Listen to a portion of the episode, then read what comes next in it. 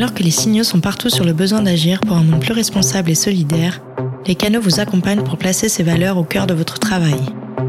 À travers des témoignages, Émulsion vous emmène à la rencontre de ces entrepreneurs qui ont décidé de s'engager pour la solidarité et la planète. Dans ce premier épisode, nous vous emmenons à la découverte de ces entreprises qui permettent chaque année à des personnes éloignées de l'emploi de se réinsérer dans la société et dans le monde du travail. Parmi elles, découvrez Initiative Solidaire à travers le témoignage de sa directrice générale Marie-Lucie Scarly au micro d'Elissa Yafchitz, directrice générale des canaux. Bonjour Marie-Lucie. Bonjour Elisa, merci euh, de me recevoir. C'est une fierté, un honneur de démarrer cette innovation, les podcasts des canaux. Alors, atelier chantier d'insertion, qu'est-ce que Initiative Solidaire? Est-ce que vous pouvez nous en dire quelques mots? Ah, c'est un vaste sujet. Du coup, euh, effectivement, bah, l'initiative solidaire est une structure qui porte des chantiers d'insertion, qui est un modèle d'insertion, d'inclusion. Hein, maintenant, on parle plus de l'inclusion, on se regroupe, mais qui est vraiment un des modèles d'insertion par l'activité économique qui nous tient à cœur. Et donc, Initiative solidaire a porté trois activités qui sont des supports d'inclusion, qui permettent d'embaucher des personnes éloignées de l'emploi, qui rencontrent différentes problématiques et euh, de pouvoir les mettre en situation de travail euh, de les former, de les accompagner euh, sur des savoir-être, sur des savoir-faire techniques, mais euh, aussi de les accompagner en parallèle sur leurs problématiques sociales et sur leur recherche d'emploi, l'avancée dans leur parcours de vie et dans leur parcours professionnel. Et effectivement, sur Initiative Solidaire, on a fait le choix de trois activités à l'origine, mais maintenant surtout deux. Donc je vais me concentrer sur ces, ces deux activités qui sont celles de la restauration collective dans un écosystème effectivement un peu particulier qui se développe en ce moment sur euh, la ville de Stein, où on gère le restaurant municipal euh, de la ville de Stein et on propose effectivement euh, des offres de repas pour des collectivités, mais aussi pour des entreprises. Hein. Donc, à travers des menus qui sont des menus self et, des menus cafétéria. Et effectivement, ça permet vraiment là d'avoir une équipe de 26 salariés en, parcours insertion qui sont à temps partiel, c'est le principe du chantier d'insertion, et qui sont encadrés et formés et produisent en situation réelle puisqu'il faut euh, bien nourrir nos clients. Euh, et donc euh, effectivement c'est un vrai support. Et dans ce cadre-là on essaie vraiment de travailler aussi avec notre écosystème puisqu'on est à proximité bah voilà d'une autre structure qui a développé la livraison douce de différentes choses mais notamment de nos repas. On travaille avec les fermes alentours les fermes urbaines les fermes de la ferme des possibles. On travaille aussi sur de l'achat en circuit court. Donc on essaye aussi de mutualiser euh, les dynamiques euh, des autres acteurs ESS et euh, de l'économie circulaire et de l'économie et de l'IAE pour vraiment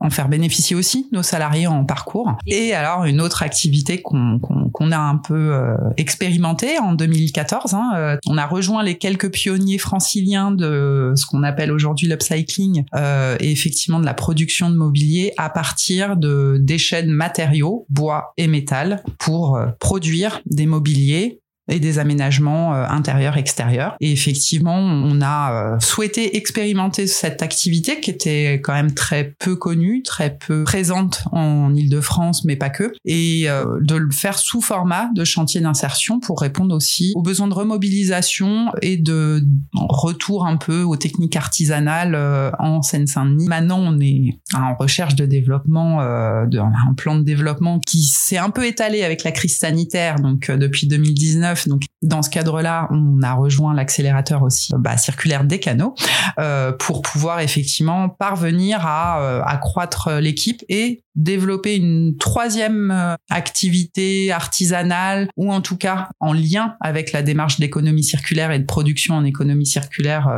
dans ces mêmes ateliers qui maintenant sont à. Donc vous faites des tables, vous faites des, chaises, vous faites des luminaires, vous faites des aménagements intérieurs. Et d'ailleurs au canot, effectivement dans la maison des canaux, euh, on peut voir plein de mobilier fait par euh, l'initiative solidaire. Et là, nous sommes sur une table réalisée par euh, les personnes en insertion chez Initiative solidaire. Donc vous étiez à l'origine du, du projet dès le démarrage en 2013. Qu'est-ce qui vous a donné envie de travailler dans l'insertion? Effectivement, voilà, j'ai cofondé euh, Initiative Solidaire avec euh, deux autres personnes, mais j'étais déjà un peu euh, inscrite dans la dimension de l'insertion par activité économique que j'ai finalement découvert euh, pour ma part dans ce qu'on appelle maintenant l'équivalent du master 2, mais c'était anciennement les DESS de gestion d'entreprise d'insertion. Et effectivement, c'était à Marne-la-Vallée que j'ai découvert à la suite de mon cursus un peu sociologie ce domaine, ce champ de l'insertion par activité économique qui commençait à, à se professionnaliser. J'ai commencé alors dans une association intermédiaire parisienne, Réagir, et puis après j'ai eu un parcours, on va dire un peu euh, Emmaüsien, euh, dans le sens où j'ai travaillé sur euh, Emmaüs Alternative et euh, Emmaüs Coup de main. Donc c'est vrai que c'est aussi euh, dans ce cadre-là que j'ai approché de plus en plus la dimension du réemploi et de la réutilisation qui s'est vraiment beaucoup plus concrétisée. La, la démarche d'économie circulaire euh, avec Initiative Solidaire en prenant le, le gap d'être pas sur les déchets ménagers, mais sur les déchets, euh, on va dire, d'entreprise au sens large. Donc à trois, vous décidez de monter Initiative Solidaire autour de la restauration, puis ensuite autour du mobilier. Et finalement, quels sont les profils des gens qui travaillent en insertion chez vous et qui arrivent pour se réinsérer, puisque ce sont toujours des contrats de 18 mois ou de 2 ans parfois, peut-être d'autres. Vous allez nous raconter qui sont les personnes qui sont concernées par euh, l'insertion alors très clairement, bah, le principe c'est que nous nous sommes conventionnés en Seine-Saint-Denis, donc déjà ce sont des habitants résidents de Seine-Saint-Denis en majorité. Après, il y a vraiment toujours une volonté de notre part d'être sur une mixité des publics. Donc, euh, les personnes qui rejoignent euh, ces CDD d'insertion qui, à initiative solidaire, commencent par un an avec des possibilités de renouvellement en fonction des objectifs, euh, de l'avancée des parcours, de, des formations et les profils. On a des personnes qui peuvent être soit des femmes isolées en situation monoparentalité. On a bah, des jeunes des quartiers qui ont eu des ruptures scolaires, des personnes euh, réfugiées, des personnes euh, en situation de migration sans statut euh, réfugié, mais vraiment des personnes qui sont du territoire à proximité, qui résident ou qui sont hébergées, des personnes sans domicile fixe. Souvent, on a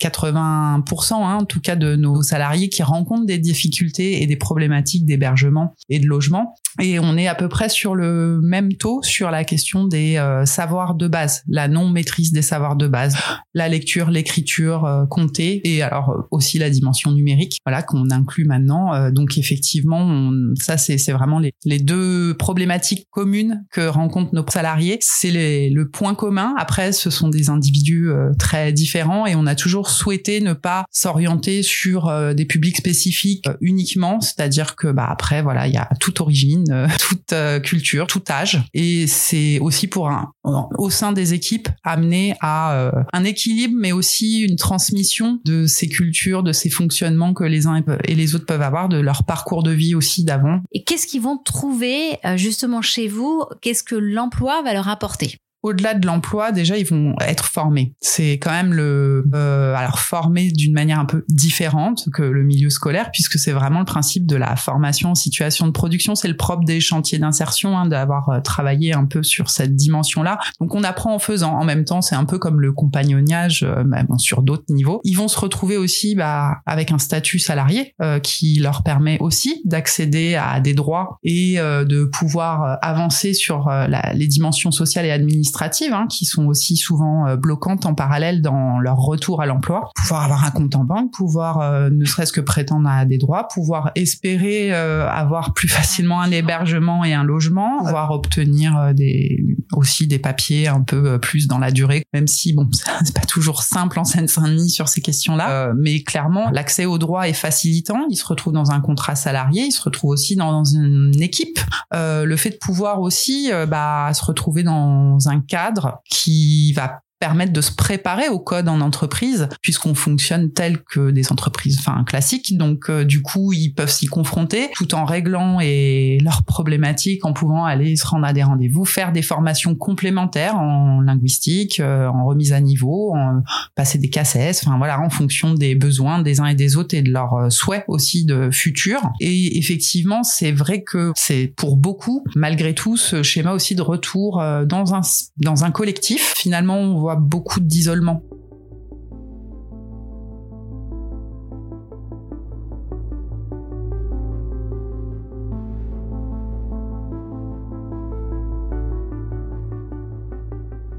Alors l'année prochaine, vous allez avoir 10 ans.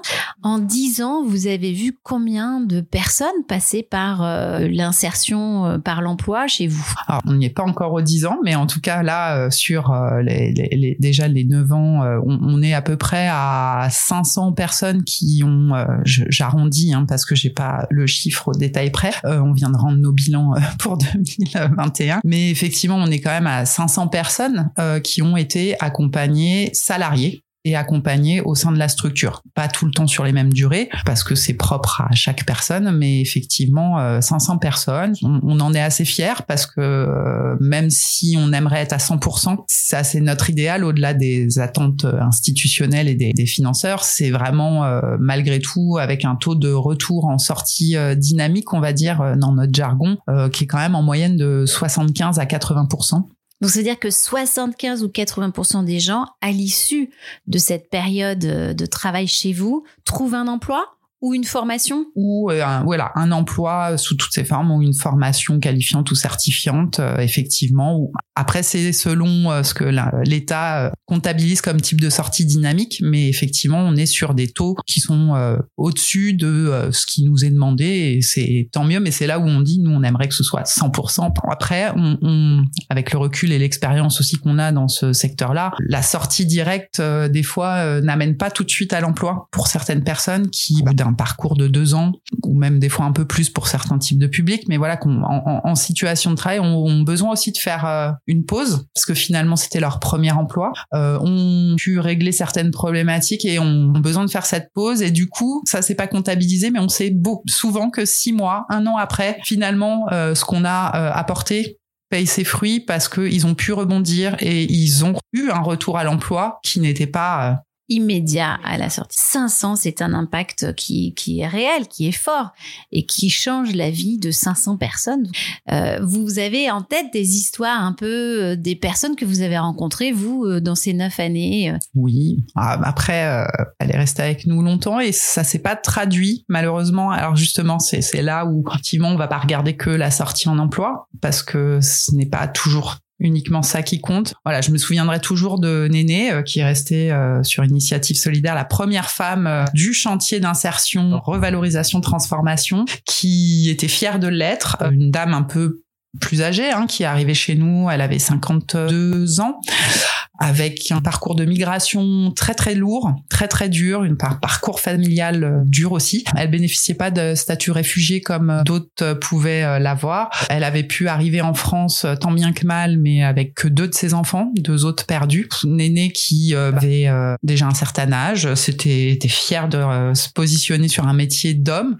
Culturellement, c'était pas évident. Qui, bah, malgré tout, physiquement, voilà, hein, avait aussi un impact de son parcours de vie n'était pas avait des fois des malgré tout des douleurs, des choses, mais on a pu accompagner ses questions de santé, on a pu euh, lui permettre de se former. Donc elle a été euh, très fière de pouvoir apprendre à lire et écrire. Et ça, c'était euh, une fierté pour elle. Elle a pu accéder à un logement. Elle nous a fait des, lampes à l'époque où on faisait beaucoup de luminaires. Elle avait une créativité, donc voilà, ces lampes se vendaient très très facilement parce que elle a pu s'exprimer. Et pendant quand même les cinq années qu'elle a passées avec nous, la quittait pas, bah l'idée de ces deux enfants qui étaient perdus, euh, qu'elle avait dû abandonner parce qu'elle avait dû, ils avaient dû fuir la mort, hein, euh, très clairement et elle avait dû les abandonner parce qu'elle ne pouvait pas partir avec les quatre. Euh, elle était passée par le Maroc euh, entre temps et elle les avait laissés là. Donc elle continue à mener son enquête, mais ça la hantait. C'est des choses c'est important parce que dans nos publics, on peut pas euh, écarter cette dimension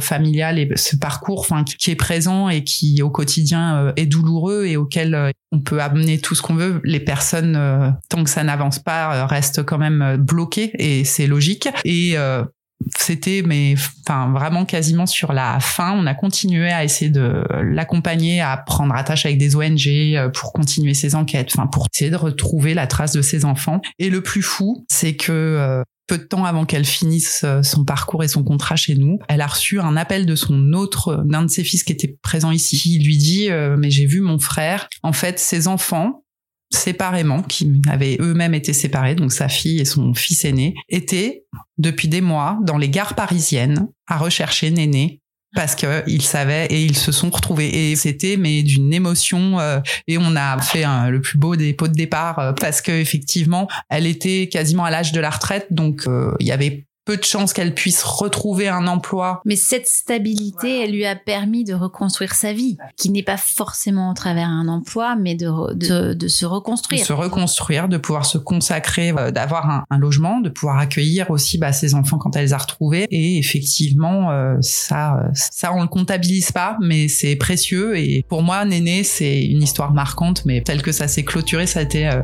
un bonheur.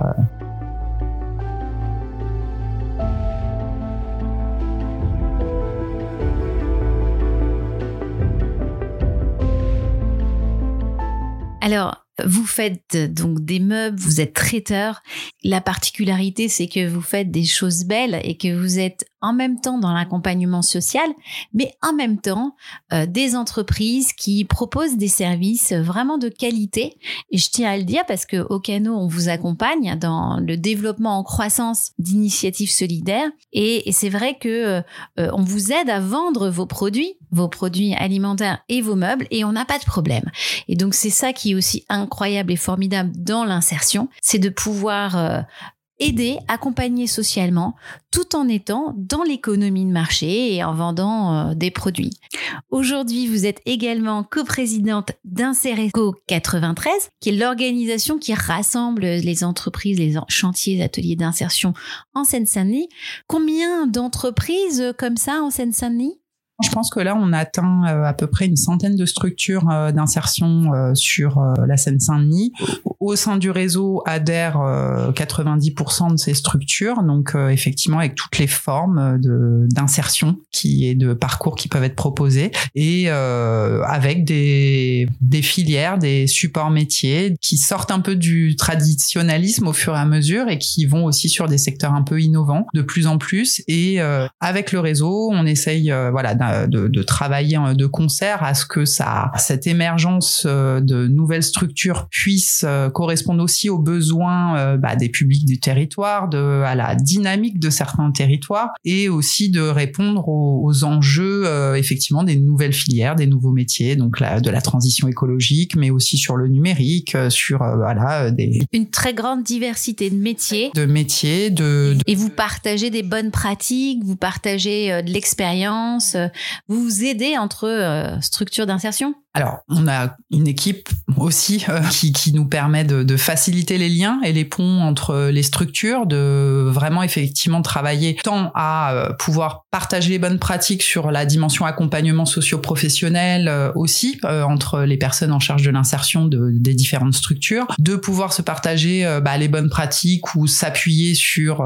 bah, une réponse à marché public hein, qui peut pour certains être plus complexe que pour d'autres, mais effectivement de favoriser aussi la réponse en groupement de nos structures pour qu'à la finale, ça permette plus d'emplois en insertion aussi sur le territoire.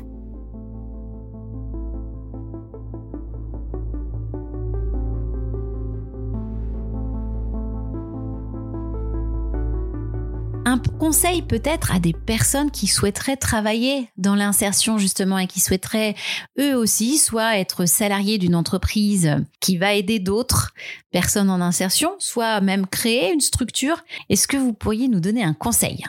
Un conseil, c'est de pas peut-être déjà de voilà de vraiment en tout cas prendre attache euh, sur la filière, vraiment prendre connaissance un peu de l'existant et de voir comment on peut euh, venir en complément euh, apporter aussi de la nouveauté et euh, donc du coup de prendre quand même ce temps de préparation en amont de ce qui existe, de comment ça se passe et de rencontrer les autres acteurs. Le mieux c'est de pouvoir avoir travaillé déjà dans des avoir des expériences passées, mais on peut aussi s'y former, s'y préparer, s'y atteler. Le tout c'est de prendre ce temps de, de, de le faire en amont. Et si vous aviez du coup un rêve pour Initiative Solidaire dans les dix prochaines années, quel serait-il? Donc à 10 ans, effectivement, bah après pour Initiative Solidaire, c'est voilà d'avoir pu effectivement continuer à avoir pu créer plus d'emplois non délocalisables tels qu'on on, le prévoit aussi, euh, continuer à être voilà un, acteur euh, important de l'insertion avec euh, toujours une dimension qualitative. Vous l'avez évoqué tout à l'heure, mais pour nos productions, euh, que ce soit en restauration ou en mobilier, mais aussi pour les parcours qu'on propose, c'est quelque chose auquel on s'attelle, donc de pouvoir maintenir vraiment la qualité et euh, développer plus d'emplois et répondre aussi aux enjeux de transition écologique et d'économie circulaire. Merci Marie-Lucie Scarli. Vous faites du bien à des gens en faisant du bon et du beau. Et donc, c'est vraiment formidable. Ce que vous faites dans le domaine de l'insertion est totalement inspirant et euh, j'ai été très heureuse de, discuter avec vous et de, encore en savoir encore un peu plus sur Initiative Solidaire. Merci beaucoup et longue vie à Initiative Solidaire. Merci Elisa. Merci d'avoir écouté cet épisode d'Émulsion, produit et réalisé par Les Canaux. Si vous l'avez aimé, n'hésitez pas à le partager ou à vous abonner. Merci également à Marie-Lucie Carly qui ouvre ce podcast. Retrouvez toutes les informations concernant Initiative Solidaire dans la description de l'épisode. À très vite!